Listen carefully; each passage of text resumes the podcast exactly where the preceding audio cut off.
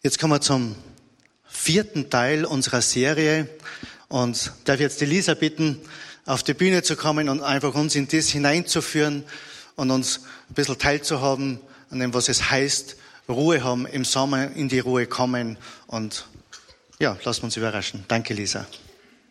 Danke, Roman. Sommer, Ruhe für die Seele und Lisa, es passt eigentlich überhaupt nicht zusammen. Und eigentlich spreche ich in erster Linie heute zu mir selber, das müsst ihr wissen. Weil Sommer ist für mich ähm, die Zeit, die fast am stressigsten ist im ganzen Jahr. Und das beginnt, wenn der Sommer startet, am 21. Juni, weil da werden die Tage schon wieder kürzer. Und, und allein stresst mich, weil ich denke, eigentlich dauert der, der Sommer dann nur noch mehr zwei Monate und eigentlich ist das viel zu kurz. Weil da kommt mein zweites Problem dazu, meine Arbeit jetzt im Home, aber auch schon davor, wie ich nur Einrichtungsberaterin war, war im Sommer für uns eigentlich immer Urlaubssperre, weil da die Festspielzeit war und da war am meisten los. Und jetzt da im Home mache ich die Sommerprogramme und eigentlich ist am Sommer am meisten los. Und dann, wenn diese wenigen freien Tage sind, die hoffentlich auch noch hoffentlich schönes Wetter haben, dann stresst mir das einfach, weil ich so viel wie möglich an Aktivitäten reinpacke in den Tag. Und eben das dritte Problem, was ich habe im Sommer, und das schäme ich mir ein bisschen auszusprechen, aber es ist leider so, äh, ist, ist das Wetter. Ich liebe schönes und warmes Wetter. Ich liebe es, wenn ich morgens aufstehe und es ist warm und ich bin bereit für eine kalte Dusche und dann bin ich frisch. Ich liebe es, in der warmen Sonne zu liegen und ich liebe es, wenn es am Abend warm ist und nicht, nicht einmal einen dicken Pullover oder Strickjacke brauche und wir grillen und draußen sitzen. Und ähm, ich muss dazu sagen, warm ist bei mir wirklich wichtig. Also warm ist ja verschieden definierbar, weil warm für meinen Mann bedeutet ein bisschen was anderes wie für mich. Wenn er zum Beispiel warm duscht, ist mir viel zu kalt. Wenn ich warm duscht, dann verbrennen sie er. Also Insofern liebe ich wirklich warme Sommer. Und da habe ich eben das Problem, dass ich in Österreich lebe, auf knapp 900 Metern Seehöhe und, ähm, und ich muss dazu sagen, ich bin grundsätzlich sehr, sehr dankbar, dort zu leben und würde nie wegziehen. Aber so richtig schöne, warme Tage, wo man am Abend einmal vielleicht ohne Jacken draußen sitzen kann, die kannst du an einer Hand abzählen im Jahr. Genau. Und ähm, jetzt könnt ihr vielleicht sagen, die Frau da vorne hat echt ein bisschen einen Klaps. Das sind keine Probleme, die stressen dürfen. Und ich muss sagen, ja, ihr habt total recht. Ähm, also wie gesagt, ich weiß, es sollte mich nicht stressen, aber es ist auch eine Tatsache, dass durch das in der Arbeit viel los ist und ich dann immer versuche, in die freien Tage alles reinzupacken, ich wirklich einen Stress habe im Sommer. Und ich weiß, dass ich selber schuld daran bin. Und ähm, ich glaube aber auch, dass ich in guter Gesellschaft bin. Also laut einer groß angelegten Umfrage einer deutschen Krankenkasse und ich denke, ähm, das wird in Österreich nicht viel anders sein, ähm, leiden 75 Prozent der Erwachsenenbevölkerung ähm, gelegentlich an Stress, ein Viertel davon häufig. Und ähm, anscheinend sollen auch mehr Frauen wie Männer betroffen sein. Und eine Statistik habe ich noch gefunden äh, aus Österreich, und die schockiert mich eigentlich, aha, weil das sagt, also das ist die Burnout-Statistik ähm, sagen wir alles, was Erschöpfung, Burnout und so weiter betrifft, sind nur unter Anführungszeichen 52 Prozent der Österreicher gesund. Ähm, 19 Prozent befinden sich in einem, in einem ersten Stadium. Das heißt, äh, man ist oft überarbeitet, gestresst, kann schlecht schlafen. 17 ähm, Prozent sind in, in, in Stadium 2. Das ist schon schwer Burnout gefährdet. Das heißt, äh, man leidet an ständiger Gereiztheit, an Schlafstörungen und an Erschöpfung. Und ähm, 8 Prozent sind sogar schwer krank. Das heißt, arbeitsunfähig, völlige Erschöpfung ähm, und sogar Depression, beziehungsweise die vier Prozent, die da noch umstehen, die sind, die sowieso rein depressiv leben. Und das ist echt ein großer Teil unserer Bevölkerung. Also nicht wenig Menschen, und wenn ich vielleicht da bei uns in den Saal hereinschaue, also sag gut die Hälfte, leidet irgendwie groß an Stress, an Erschöpfung, an Depression, an Burnout und so weiter. Und ich weiß, dass jetzt zum Beispiel ein Burnout nicht alleine von viel Arbeit oder viel Stress in der Arbeit kommt. Burnout ist nicht die Ursache, sondern meist auch die Folge ähm, von psychischen Störungen, zum Beispiel wie Angst oder Persönlichkeitsstörungen. Und es gibt mir schon zu denken. Und ich habe mich gefragt, was sind denn so die Dinge, die diese Störungen in unserem Leben äh, bewirken? Was sind die Dinge, die uns wirklich stressen? Und da steht ganz oben auf der Liste Zeitdruck und die ständige Verfügbarkeit und Erreichbarkeit, die wir in unserem Leben haben, natürlich auch gegeben durch unser Handy, durch Social Media, durch Internet und so weiter. Aber ein Grund kann sein, dass wir es immer anderen recht machen wollen. Arbeit, Ärger in der Arbeit. Oder aber auch hohe Ansprüche an uns selbst, dass wir uns da einen extremen Druck machen. Streit, Konflikte, Unversöhntheit. Diverseste Ängste können uns stressen. Leistungsdruck, also dass ich immer 100 Prozent geben muss. Zu viele Termine und Verpflichtungen in der Freizeit, in unserer Gesellschaft auch, finde ich, wenn ich mein Leben schaue, ganz oben. Also manchmal habe ich in der Freizeit mindestens genauso viel Stress wie in der Arbeit und das zusammen ist dann natürlich nicht ideal. Oder ähm, natürlich, wenn, wenn wer nahestehend da schwer krank ist oder wenn du selber krank bist. Perfektionismus, aber auch Kindererziehung. Also ich habe echt einige Freundinnen, die viele Kinder haben und es ist einfach, also dass man da zur Ruhe kommt, das ist fast nicht möglich. Es ist, es ist stressig. Und natürlich auch finanzielle Sorgen, beziehungsweise würde sie die Listen wahrscheinlich nur gut ergänzen lassen. Und das hat zur Folge, dass wir uns oft gestresst fühlen, dass wir oft nervös sind, dass wir gereizt sind, dass wir unter Schlafstörungen leiden, dass wir ein geschwächtes Immunsystem haben und deshalb auch oft krank sind oder sonstige körperliche Beschwerden haben.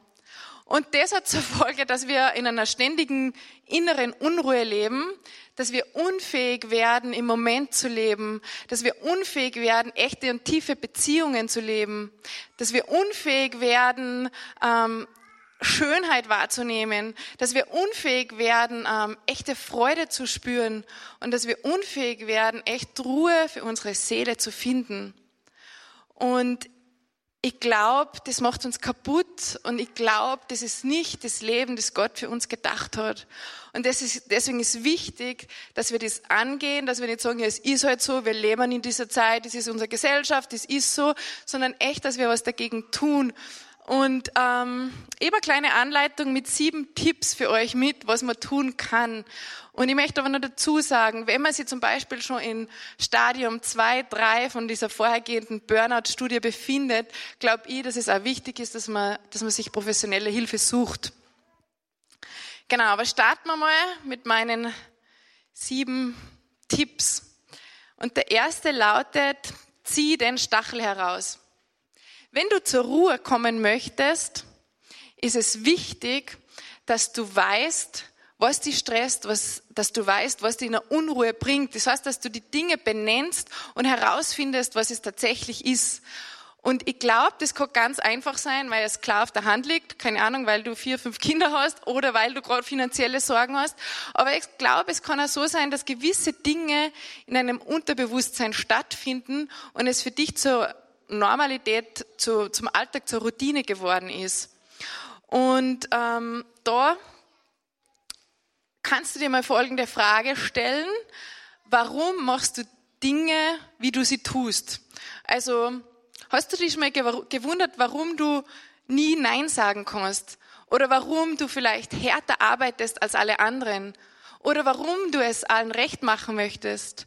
Oder warum du zum Beispiel ähm, Dinge nie halbfertig liegen lassen kannst, dass immer alles fertig sein muss. Oder warum du so ungeduldig bist und bei dir immer alles so schnell gehen muss.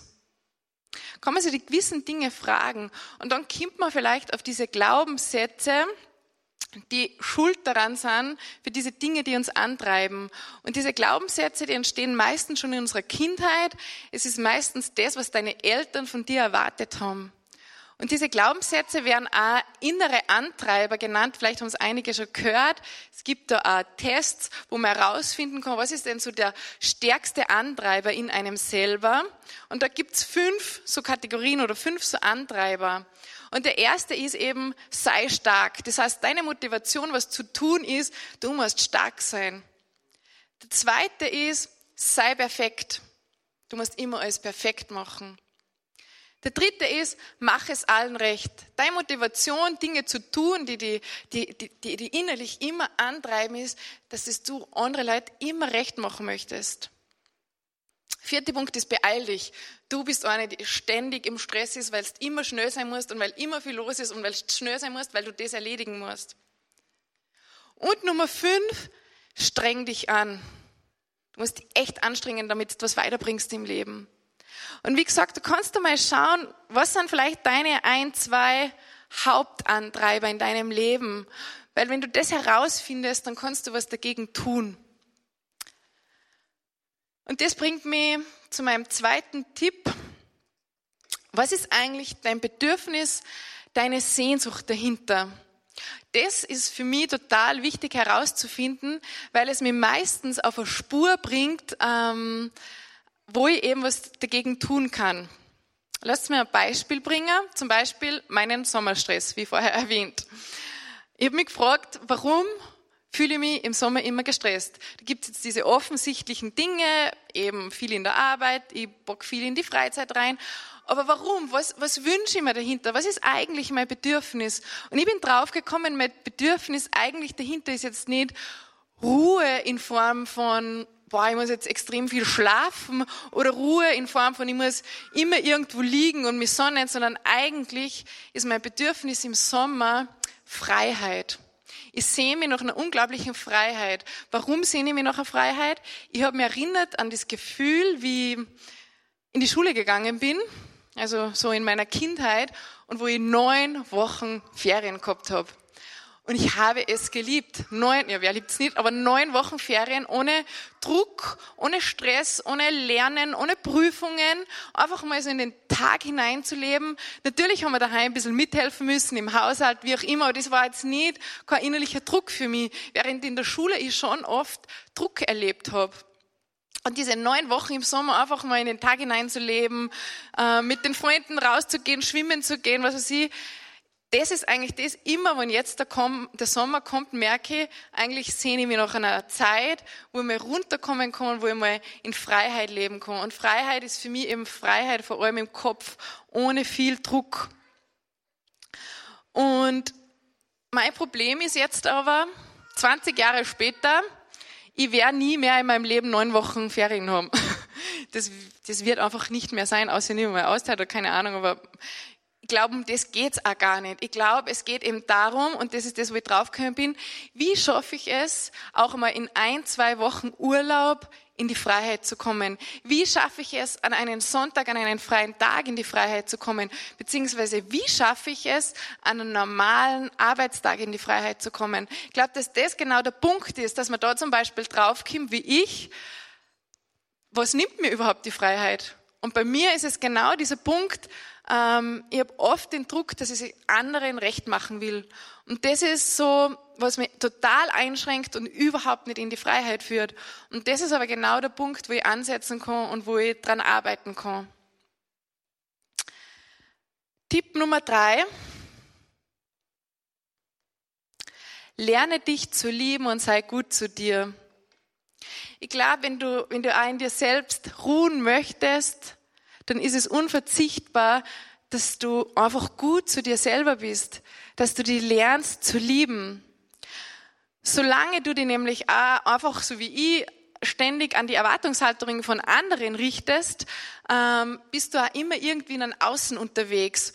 Und ich glaube, es ist wichtig, dass man sich da die Zeit nimmt, um sich mal zurückzuziehen und sich bewusst zu machen, was ist mir eigentlich wichtig in meinem Leben? Was ist mir nicht wichtig? Was möchte ich machen? Was möchte ich nicht machen? Dazu zu stehen, Grenzen zu setzen und Nein zu sagen, das fällt manchen Menschen, inklusive mir, sehr, sehr schwer. Und ich glaube, wenn, wenn man genau weiß, wer man ist und was man mag und was einem wichtig ist, dann, dann lebt man auch nicht mehr so stark im Außen. Denn wer im Außen nach Dingen sucht, um zufrieden sein zu können, wird immer auf der Suche sein und nie zur Ruhe zu kommen.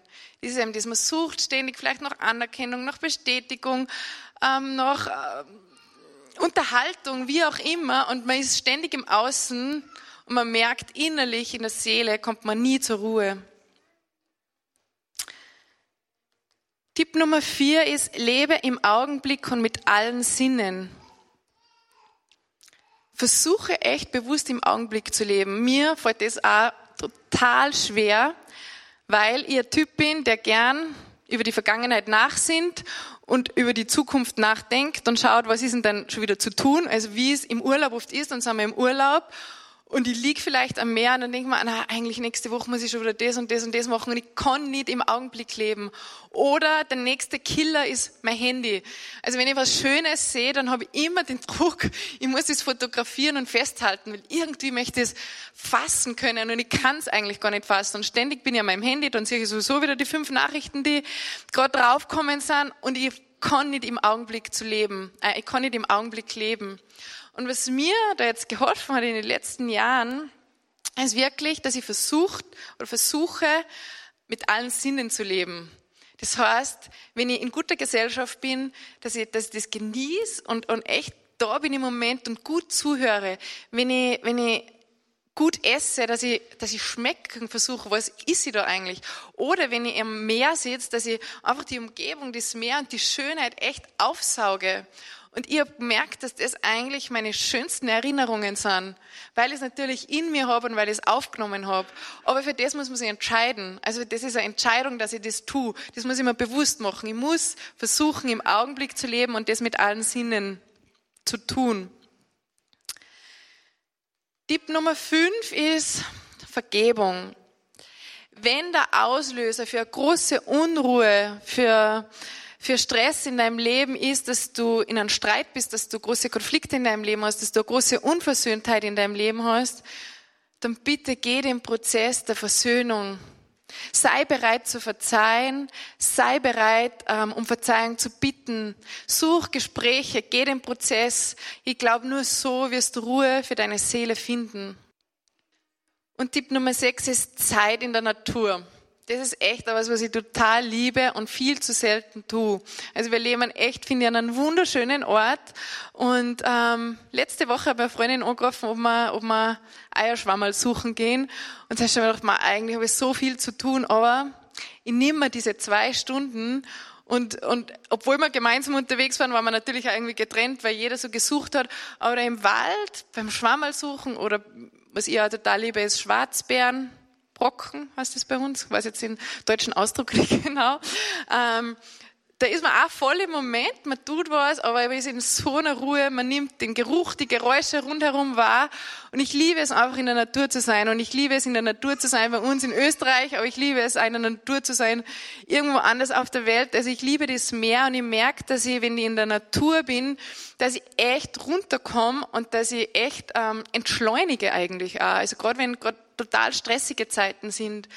Und ich glaube auch, dass Gott uns echt die Natur unser Zuhause so geschenkt hat, dass dieser Zuhause ist, dass dieser Ort ist, wo wir auftanken können, dass dieser Ort ist, wo wir uns erholen können und dass dieser Ort ist der Schönheit, wo wir uns gerne aufhalten. Also ich find, empfinde das als riesengroßes Geschenk von unserem Vater im Himmel und ich glaube, es ist auch total wichtig, dass wir ähm, achtsam mit dem umgehen, mit diesem Geschenk.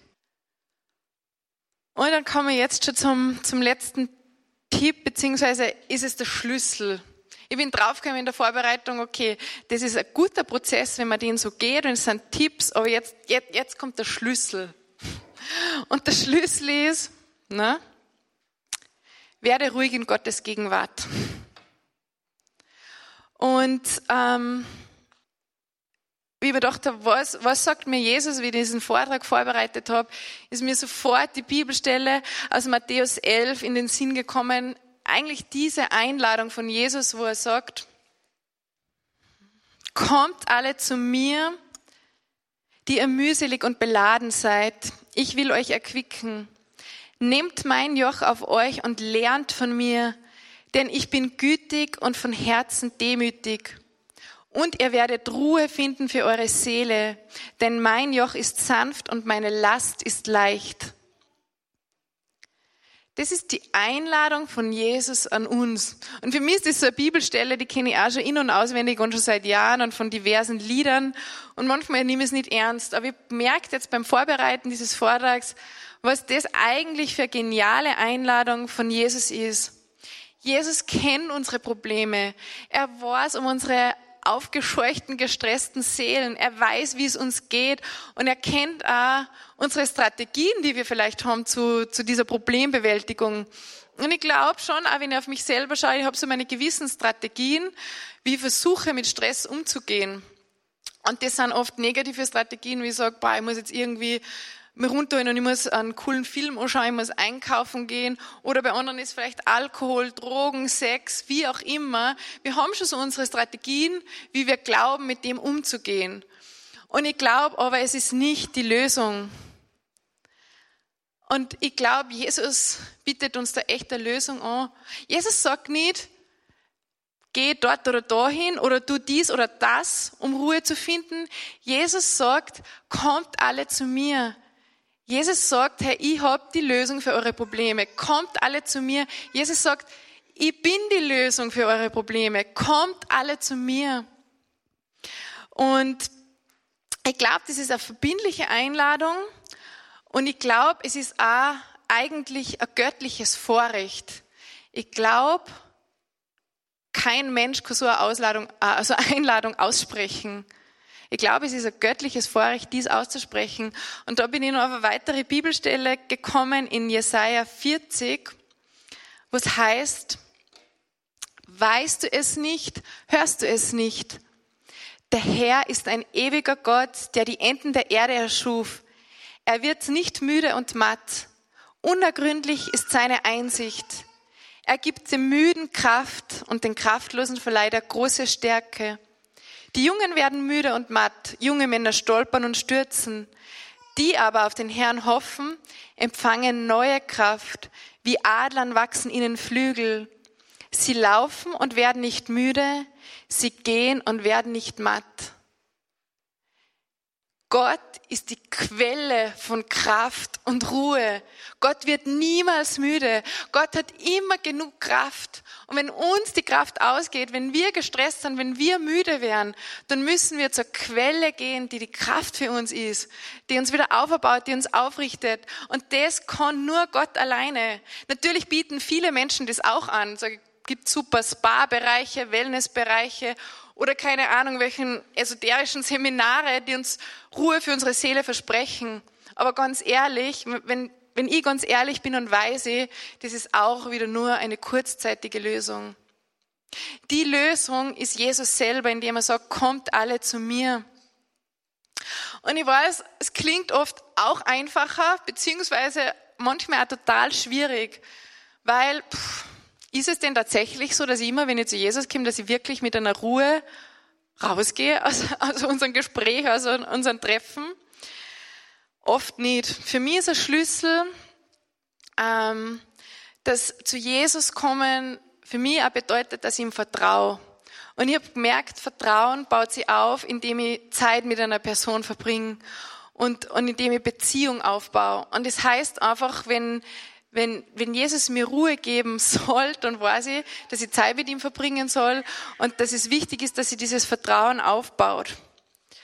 Und für mich auch eine harte Wahrheit, wenn ich merke, ich kriege durch Jesus keine Ruhe, dann ist es wahrscheinlich so, dass ich zu wenig Zeit mit ihm verbringe. Und dann kann man sagen, gut, das klingt recht schön, Lisa, ich weiß, man soll viel Zeit verbringen, aber ich arbeite 60 Stunden in der Woche und habe dann noch diesen und dort einen ehrenamtlichen Dienst. Oder es ist schön und gut, Lisa, ich habe vier Kinder zu Hause, von sechs in der Früh bis zehn am Abend, ich habe keine Zeit. Und es ist so verständlich. Und mir geht's selber auch oft so, dass ich wirklich denke, ich habe keine Zeit. Und ich habe gemerkt, ähm, dass die Beziehung zwischen Jesus und mir natürlich die schönste ist, wenn ich wirklich ausgedehnt Zeit habe, aber dass es vor allem auch aufbaut zwischendurch. Also wenn ich Zeit mit Jesus morgens im Bad beim Zähneputzen verbringe, wenn ich Zeit mit Jesus äh, im Auto verbringe, auf der Fahrt her zur Arbeit, wenn ich Zeit mit Jesus verbringe, während dem Kochen und manchmal sind das so Ein-Minuten-Gespräche, aber ich habe gemerkt, der Heilige Geist, der wirkt sofort. Der Heilige Geist, der lebt in uns und der wirkt sofort. Das heißt, Heilige Geist schenkt mir oft echt schnell Erkenntnis. Der Heilige Geist schenkt mir oft schnell Ruhe. Manchmal braucht es gar nicht so ewige Zeiten. Aber es ist wichtig, dass wir das in Anspruch nehmen und es ist wichtig, dass wir diese verbindliche Einladung von Jesus eingehen. Und eine Sache jetzt nur zum Schluss, was ich voll spannend finde an dieser Bibelstelle von Matthäus 11, wo Jesus sagt, lernt von mir. Das ist eine Einladung. Wir sollen von ihm lernen. Und wie können wir von Jesus lernen? Naja, indem wir sein Leben betrachten. Indem wir betrachten und uns anschauen, wie hat Jesus gelebt? Was hat er gemacht? Was hat er in Bezug auf Ruhe? Er war ja selber Mensch. Ich glaube, Jesus weiß, wie sich Stress anfühlt und er weiß, ähm, wie es ist, wenn, wenn viele Menschen viel von ihm erwarten. Aber eigentlich, also für mich total unvoll, unnachvollziehbare ähm, Sache ist die, dass Gott seinen einzigen Sohn auf diese verrückte Erde schickt. Er weiß, er wird 33 Jahre dort sein und 30 Jahre macht er einfach einmal nichts. Er hat keinen Stress. Er macht 30 Jahre einfach einmal nichts. Und drei Jahre dauert seine Mission. Und wenn man sich dann von diesen drei Jahren, die aufgeschrieben sind für uns, wenn man sich diese drei Jahre anschaut, was Jesus macht, finde ich es auch spannend, wie oft er sich immer wieder zurückzieht an einen einsamen Ort, um zu beten. Und da können 5000 Menschen da sein und von diesen 5000 wollen vielleicht nur 1000 von ihm geheilt werden, weil sie das und das Leid haben. Und Jesus merkt, er muss sich jetzt zurückziehen und er tut es. Jesus lebt nicht unter dem Blick der anderen, unter den Erwartungshaltungen von anderen. Was Jesus macht ist, er lebt einzig allein unter dem Blick des Vaters und erfüllt einzig und allein die Erwartungen des Vaters. Und das ist für mich ein Punkt und eine Erkenntnis, wo ich lernen kann. Es wird ein Kampf sein, es wird nicht einfach sein, weil mir die Meinung anderer wichtig ist, weil ich gut dastehen möchte, weil mir Lob und Anerkennung wichtig ist und all die anderen Dinge. Aber ich weiß, das, was mich glücklich macht und das, was mich in eine Ruhe, Gelassenheit und in einen Frieden bringt, ist das, wenn ich die Erwartungen des Vaters erfülle, wenn ich herausfinde, was das ist und wenn ich nach dem Leben Jesu lebe, so wie es er gelebt hat. Ich möchte zum Schluss noch beten. Vater im Himmel, ich danke dir für diesen Tag, ich danke dir für den Sonntag und dass das echt ein Tag der Ruhe ist, den du uns schenkst. Vater, mein Gebet ist, dass du uns zeigst, was dein Wille ist, dein Wille für unser Leben. Und Vater, mein Gebet ist, dass wir immer mehr entdecken und lernen dürfen, was es heißt, unter deinem Blick zu leben. Jesus, ich danke dir, dass du so ein großes Vorbild bist für uns, für mich. Und mein Gebet ist, dass ich immer mehr lerne zu verstehen, was, was, was diese Einladung von dir heißt. Dass du mich erquicken möchtest, dass du mir neue Kraft schenken möchtest. Genau in Zeiten des Stresses, genau in Zeiten der Unruhe, der Überforderung, in meinen Ängsten. Jesus, mein Gebet ist, dass jetzt diese Zeit, die wir mit dir an diesem Sunday Morning verbringen, dass wir Ruhe für unsere Seele finden. Heiliger Geist, mein Gebet ist, dass du jetzt wirkst, dass du jeden Einzelnen in diesem Raum und alle, die zu Hause zuschauen, dass du erfüllst, Heiliger Geist. Komm mit deiner Ruhe, komm mit deiner Gelassenheit. Schenk uns deine Freude, nach der wir uns sehnen, und schenk uns deinen Frieden, nach dem wir uns so sehnen. So bete in deinem Namen, Jesus. Amen.